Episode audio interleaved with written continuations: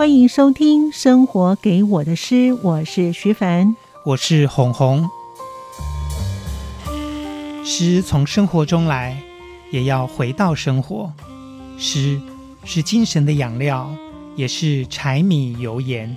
让我们以诗作为一把钥匙，开启时代的密码，理解生活的美好与缺憾，也召唤一个更理想的未来。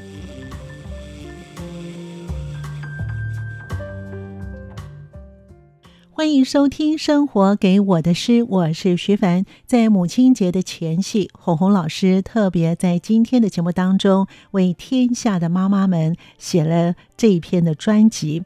其实呢，在许多赞颂妈妈的诗之外呢，我们在这一集也特别选了一些妈妈诗人的声音，包含了潘嘉欣、游淑洵、蔡婉璇，以及身为女儿的尹丽川。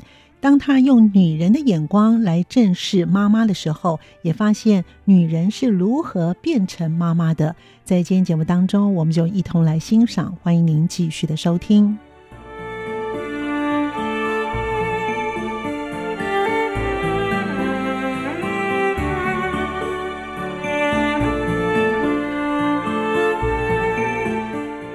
欢迎朋友们收听《生活给我的诗》，我是徐凡，我是红红。老师，我们今天要讲到第十五集哦。这老师是特别为母亲节前夕呢所写的这个主题，叫做“妈妈变态史”，对吧？对，哎，大家一定会想说，妈妈有什么好变态的？对，没错，不会有妈妈本来就蛮变态。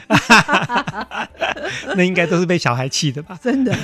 所以呢，我们要介绍哪几位的诗人呢？这次我想介绍四位诗人，一位是在北京的诗人尹立川，是，然后有三位是台湾诗人。潘嘉欣、游淑寻跟蔡婉璇。嗯，那么为什么会想要谈啊母亲的诗？那因为每次到了母亲节啊，大家都会觉得哇，妈妈真伟大哈。嗯，可是现实中间的妈妈呢，其实应该说她承受的并不是一致性的赞美哈。那妈妈在这个角色啦，在这个社会上，其实常常是属于比较受到各种的压迫的一群啊。因为呢，她有点像是现代奴隶哈。凡是这种家里面的那个养小孩的育儿工作哈，就是小孩怎么了，一定先找妈妈，对不对？小孩东西找不到，一定先找妈妈，对不对？没 错、哦。那小孩要是身心失序呢，一律都会先怪妈妈。哎，好像是哈。对。哦，然后妈妈不但没有薪水，还要背负所有的骂名。哦，那如果小孩养得好的话呢，爸爸就站出来了，就是哎。所以呢，妈妈的苦啊，心里都不能说。是，所以我就想说，那我们能不能在很多歌颂母爱真伟大的这些诗啊、歌啊之外，我们特别选择一些妈妈诗人的声音，像是潘嘉欣、尤淑群、蔡婉璇，他们都是身为妈妈之后，他们写出来以妈妈这个角色的想法思考所写出来的诗。那另外一位尹丽川，他是用女儿的身份去思考说，妈妈作为一个女人，她也曾经是一个女儿，嗯，她到底放弃了什么才成为一个妈妈？所以呢，就是我们在讨论，就是一个女孩如何变成女人，一个女人如何变成妈妈，嗯，这种种的变化、变形跟变态的历史。所以老师特别选了这几位啊，那这几位呢，我们的待会呢会陆陆续续来听他们的诗作。呃，其实就像刚才鸿鸿老师所提到，可老师呢，观察很细微哦，反正所有好的东西呢都轮不到妈妈，所有的坏的东西都要轮到妈妈就对了哈。对对对，小孩出什么状况，妈妈是第一个被白眼的人。真的，而且学校有什么问题，一定是找妈妈哈。真的耶，前一阵就是那个学校老师急着要找家长，嗯，嗯，结果呢他就打妈妈的电话，一直打不通。可是明明爸爸电话也有登记啊，嗯、但是他们就打了五六通。然后我老婆那时候在上课，她就很生气说：“为什么不找你，要找我？” 我说：“呃，好啦，学校老师或者学校。”行政人员的想法也要被教育一下，所以我们现在呢要听第一位的女诗人的作品喽。好，我们就从尹丽川开始啊。嗯，那尹丽川她是生于重庆，长于贵州，那她后来是在北京定居。他其实是呃九零年代哈，那个在中国有一个诗潮叫做下半身诗派，哦、就是说他其实有别于之前的朦胧诗，朦胧诗就像是北岛啊、顾城啊、海子这些哈，他们比较是创造一种内在的语言去抵抗外在这种官方的伟大叙事。可是这种内在语言，它常常就是过于艰涩或者过于曲曲折。那后来，所以就出来一派，就是这种民间派的写作，就是他们希望用日常的口语写日常的生活，嗯，有别于前行代朦胧派的写作。哦、那尹丽川就其中的一个非常重要的诗人，当然他也是小说家。他早期写的一些就是以性爱为题材的，或者女性的这种自觉为题材的小说，嗯，其实引起过相当大的波澜，嗯、包括在中国、在台湾都是。但是其实他本质上还是一个很棒的诗人。台湾曾经出过一本他的诗集，叫做《油漆未干》。对，那这首诗就从《油漆未干》的这个诗集里头选出来的，题目就叫做《妈妈》。所以我们就来朗读他这首尹丽川的《妈妈》。十三岁时，我问，或者为什么你看你上大学，我上了大学，妈妈，你活着为什么又？你的双眼还睁着。我们很久没说过话。一个女人怎么会是另一个女人的妈妈？带着相似的身体，我该做你没做的事吗？妈妈，你曾那么的美丽，直到生下了我。自从我认识你，你不再水性杨花，为了另一个女人，你这样做值得吗？你成了个空虚的老太太，一把废弃的扇，什么能证明？是你生出了我，妈妈。当我在回家的路上瞥见一个老年的妇女提着菜篮的背影，妈妈，还有谁比你更陌生？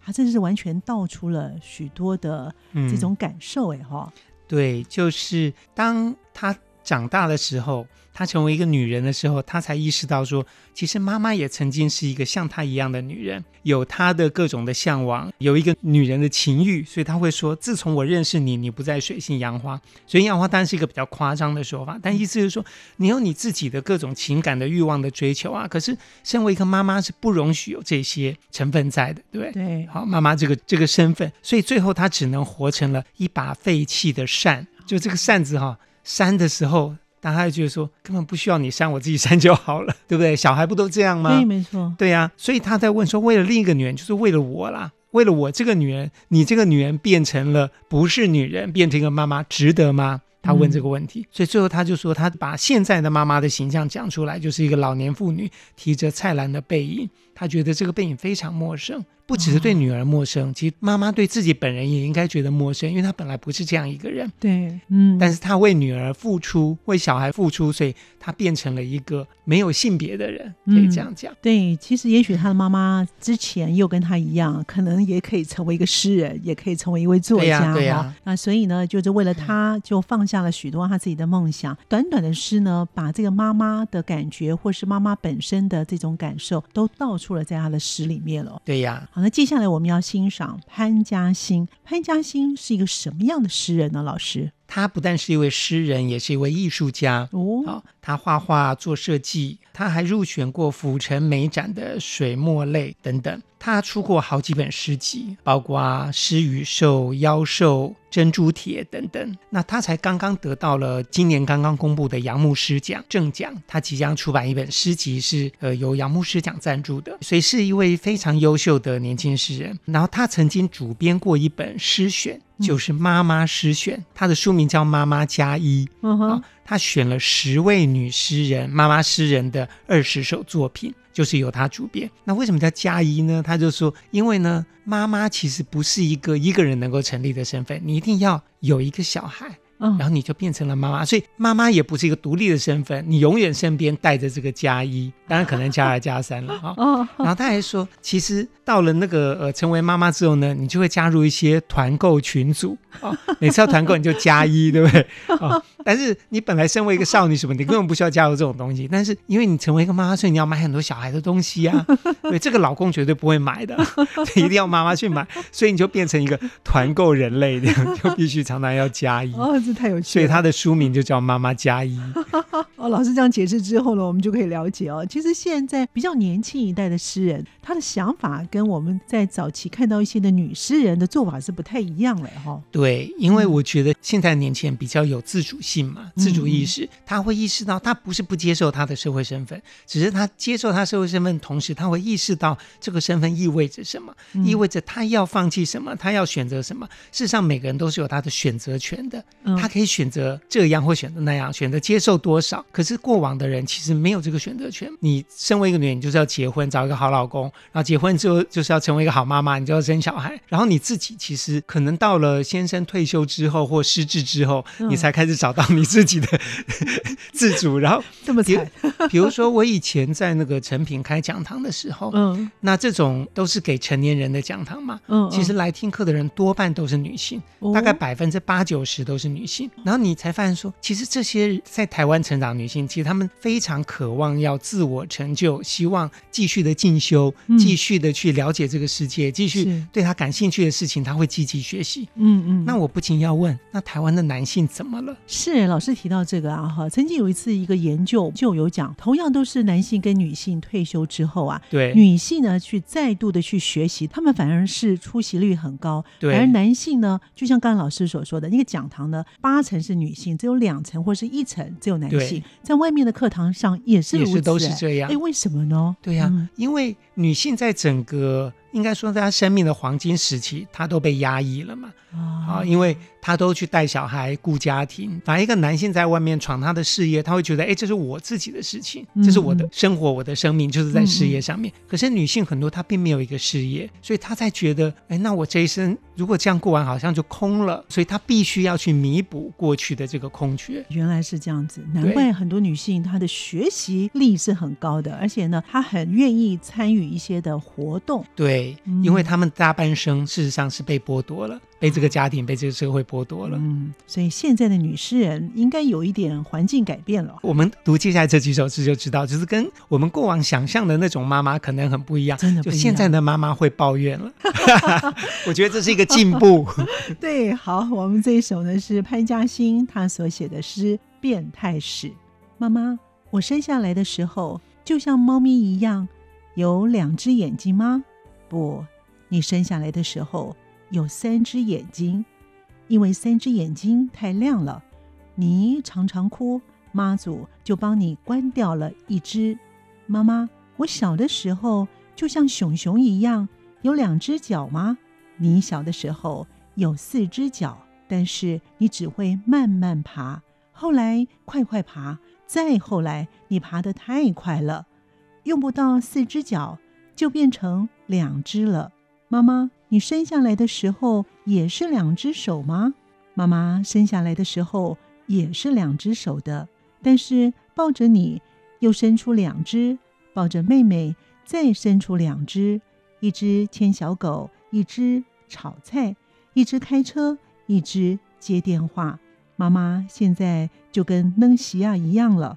妈妈，你小的时候也有翅膀吗？有啊，只是啊，妈妈的翅膀太大了，翅膀大了就变成其他的东西，变成了四个耳朵，变成了第三只眼，变成凸出来的肚脐，变成十个月的失眠，变成了有皱纹的湖，变成了粉红色的小山，变成漫长的雾，最后妈妈左边的翅膀变成妹妹，右边的。就变成你。这首诗其实前面蛮好笑哈，就是这种童言童语的问答，嗯、小孩常就会问很多莫名其妙的问题嘛，然后妈妈就要负责回答。嗯，可是写到最后却非常感人哈。嗯，就是妈妈其实本来也有翅膀的，对，就像我们常说，一个女人，事实上她在结婚之前她是有魔法的，嗯，结婚之后这个魔法就被剥夺了，就消失了哈。然后呢，不但个人的魔法消失。然后他还就是变成一个家里的奴仆，嗯，所以他就说我其实有翅膀的，可是这个翅膀变成了给小孩的东西，就像一个女人她身上的灵气，她身上的所有的思想，好，所有的才能，其实最后全部贡献给给了小孩，嗯，所以他才说左边的翅膀变成妹妹，右边的就变成你，就是妈妈的付出了哈。对，妈妈的付出，就是妈妈现在为什么不能飞了？嗯、就是因为我带着你。你看这个妈妈多厉害的，一般人只有两只手，然后她要有这么多手做这么多事情。八爪女，对，八爪女，要抱着姐姐，抱着妹妹，牵小狗，要炒菜，要开车，要接电话，就是十项全能嘛。对的确啊，妈妈不就是这样吗？嗯、是的，她事实上比一个最应该说一个 CEO 还要忙。不是吗？好，还没有薪水。对对对，没错。嗯，也没有退休金。真的。然后前面讲说，哦，小孩问妈妈说：“我就是我生下的时候像猫咪一样有两只眼嘛？”他说：“哦，不对，你生下的时候有三只眼，可是因为太亮了，就常常哭这样，啊，就被妈祖妈祖婆就关掉了一只。”我觉得这个也非常有趣哦，因为小孩的确就是爱哭嘛，但是妈妈用这种。很有想象力的方式跟小孩沟通，对我其实觉得当潘嘉欣的小孩应该是蛮幸福的。对、哦、对，因为有的妈妈听到这种问题就说：“哎呀，胡说八道，这样 不要乱讲话，嗯、就算了，对不对？”对。可是呢，就是像这样的一个有想象力的妈妈，或者一个诗人妈妈，她其实会用一种比较能够跟小孩沟通的方式，介于。虚实之间，介于神话跟现实之间的一种方式，嗯、去跟他的小孩沟通，去教育他的小孩。其实，在这样过程当中呢，其实妈妈自己也长出了很多的想象力，嗯、也长出了很多自我解释的能力。嗯，好，所以我觉得这样的对话其实非常健康的。你看到小孩在成长。妈妈也在成长，没错。对，其实就像刚才红红老师所说的，现在的女诗人，在他们的诗作当中就可以看得出来，她跟以往的女诗人的做法跟写作的方式已经不太一样了哈。对，因为现代父母带小孩的方式也跟以往不一样了。没错，对，他会用跟小孩平等的那个位置去跟他聊天，去跟他对话。嗯，那以前基本上就是用教育的方式。伊那郎无黑莫吹。对对对，而且是小孩讲的，当然常常是错的嘛，或者他问的问题，因为他不知道那个边界在哪里，不知道那个脉络在哪里，所以他常会问出一些匪夷所思的问题。对，那大人可以，当然你也可以就很直接打断他说，根本不是这样啊，嗯、或者你长大再说，嗯啊，现在不用管这个。可是你也可以好好的跟他讲，用他了解的方式跟他讲。嗯、在这个时候，其实大人也必须长出很多的沟通能力。没错，没错。对，嗯，好，所以我们欣赏了一个非常棒的诗哈。其实今天的诗都非常棒哈，会让人家感觉耳目一新的这种感觉哈。嗯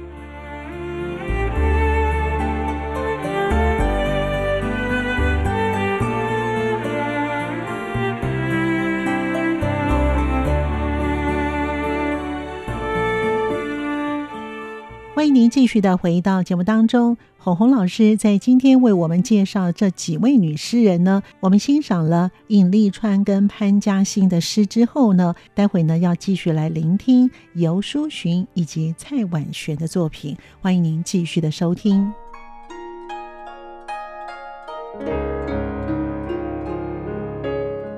那接下来我们要介绍哪位女诗人呢？老师？嗯、呃，我们介绍游书寻，嗯，他也是一位艺术家，还是一位电影导演啊，哦、影像导演。对，嗯、那他出版过一些诗集哈，其实他的诗集多半都是跟小孩有关的。哦，他出过一本叫做《大象班儿子，绵羊班女儿》。嗯哼，好，讲他的小孩就是儿子吧，有一点点自闭的状态，哦、那如何？去跟人家沟通，他如何照顾这样的小孩，其实写得非常的动人。嗯，然后他刚刚出一本新书，叫做《清雪踏踏》。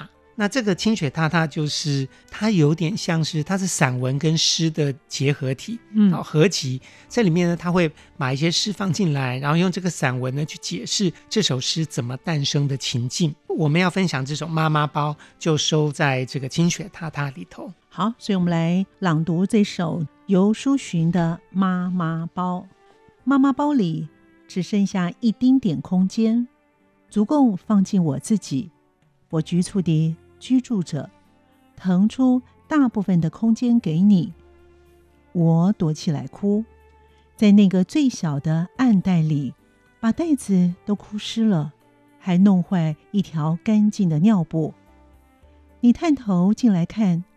我将自己藏得更深一些，你又探头进来看，你说：“妈妈。”我擦干眼泪，爬出来，好特别哈、哦，还爬出来。对，因为他这里讲的妈妈包袋就是那种大包包吧，嗯，妈妈出门总是要带尿布啦、带、哦、奶瓶啦、带什么带什么啊，就一定要背一个超级大包包，对不对？是的。啊、哦，但是他说这个大包包里面其实多半都是你的东西呀、啊，我的东西才一点点，对，对。他说只剩下一点一丁点空间足够放进我自己，我局促的居住着，腾出大部分的空间给你。那这个妈妈包也就变成了一个生存空间的隐喻，对，或者说整个生活的这个抽象的生活的隐喻。嗯好，然后这个妈妈呢，她会哭的，当然所有的妈妈都会哭，但是通常妈妈不会对小孩承认我会哭，嗯，妈妈哭都躲起来哭，对，我跟爸爸吵架就躲起来哭，不太会在小孩面前哭。可是这里呢，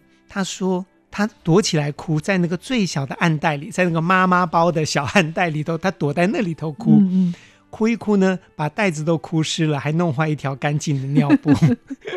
所以他这个既超现实又真实。是。然后呢，我觉得最动人的是最后一段，他说：“你探头进来看。”哦，这个小孩发现妈妈哭了，他就探头到妈妈包里面看妈妈在那边干嘛，怎么在哭？哦。然后呢，他就说：“我将自己藏得更深一点。”你又探头进来看。哦。嗯就是小孩其实很关心妈妈，嗯，哦，很体贴妈妈，所以最后三句是小孩讲的话。他说：“妈妈。”然后呢，听到小孩叫妈妈了，他说：“我擦干眼泪爬出来，从那个妈妈包里爬出来，嗯、我要当你的妈妈了，我不能再哭了。哦”好，但是你看这里，小孩虽然不懂妈妈为什么哭，妈妈也没有解释他为什么哭，对，对不对？但是小孩其实是关心妈妈的。他会用他很细致的那种心情跟眼光，他发现妈妈在哭，他就更靠近一点，然后叫他，好像想要安慰他。嗯，虽然当你不知道他为什么哭的时候，其实很难安慰的。嗯，可是他不知道他的这声叫唤就已经是最好的安慰了，很能够感受到他写的那个的氛围哈。就像红红老师所说的，他最后一段真的把这个妈妈的情绪。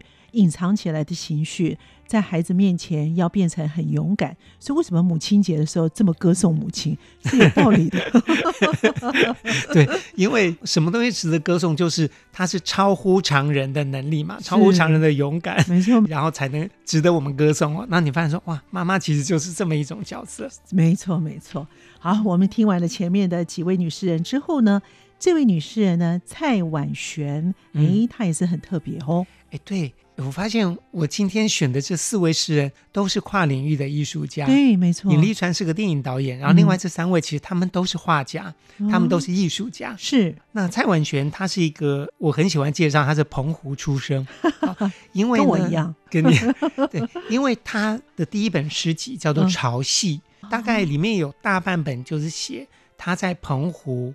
这个岛屿，这个对他来讲，对于小孩来讲，有一点荒凉的岛屿，默默成长的那那种心情，那种经过，嗯，啊，成为一个少女的经过。那后，后面他又写说，他后来留学到了法国，在法国，他也像是飘浪的一个人，嗯，又好像是另外一个岛屿的感觉，嗯。然后他后来又写了好几本诗集，他最新的一本诗集叫《感官编织》。那他的诗集其实也都出得很有特色，都是他自己设计的，嗯，然后他的版式啊，他的整个视觉啊，那个印刷的处理都跟一般的诗集不一样，都很有特色，嗯，嗯，那他还出过一本亲子诗集，就是我想要在海里面醒过来，嗯，好，我想要在海里面醒过来，对，那这是一本诗集，同时他有附一个这个呃跟他小孩一起完成的一个声音的录音在里头，是。啊。那我们今天要选的就是这个同名的诗，然后就是他跟他的小孩，应该说一起录音的啊一段念诵。是，但是呢，他不只是录音啊，嗯，因为他本人呃也是一个声音艺术家。那她老公是个法国人，叫做 Yannick Dobby，他的中文名字叫彭业生。他在台湾也做非常多的电影跟剧场的配乐，他也是一个声音设计家。那么他们就用这种有点像是在。海潮、海浪里头的一种音效，把这首诗给包裹起来。哦，那我们待会可以听一下这个录音。那这个录音就是听一听，你会觉得，哎，有些声音好像不太清楚，好像被蒙住了。对对，其实就很像是胎儿在妈妈的肚子里，隔着羊水在听外面讲话的声音那种感觉。哦，所以所谓这个海，因为小孩就是从海里出生嘛，因为他的前九个月都是待在海洋里面，嗯、妈妈的海洋里面，对，泡在里头是啊。然后呢，在这里头，他已经慢慢发展出他自己的听觉，他自己的感觉。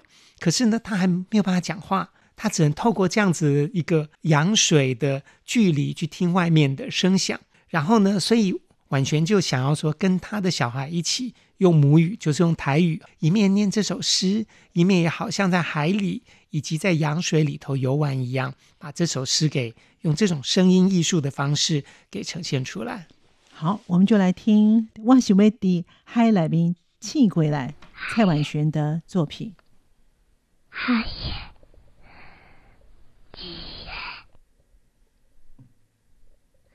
海耶，海耶，海耶，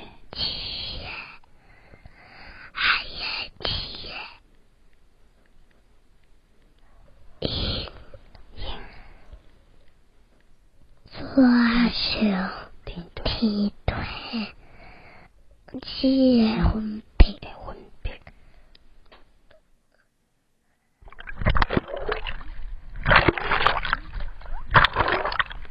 小塔，小塔，铺垫，铺垫。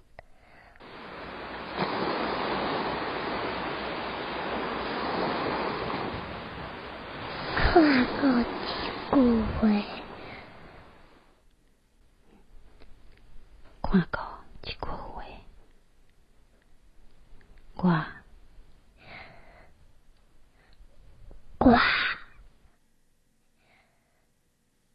想欲挂，想欲想欲，点海来边，点海来边。醒过来，我想要在海里面，海里面，醒醒过来。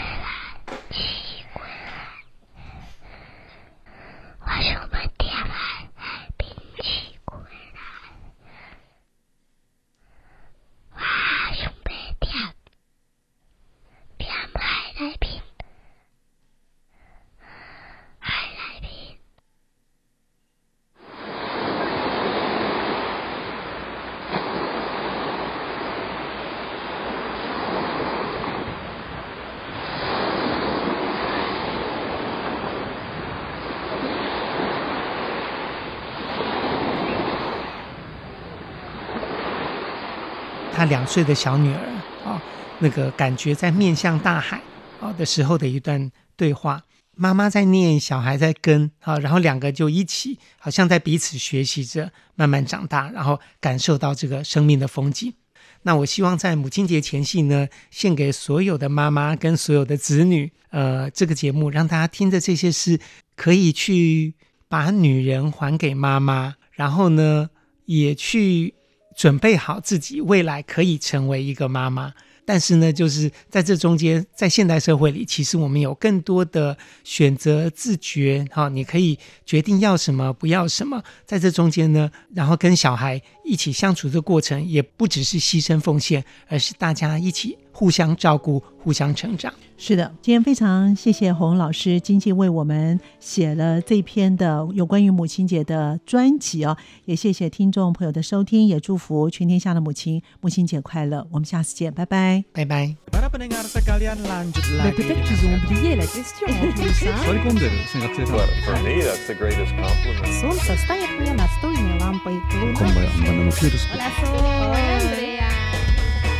无论你在世界的哪个尽头，请你跟我这样做。Turn on your radio，阳光 RTI Worldwide，央广联系世界。感谢您的收听，我们下次见。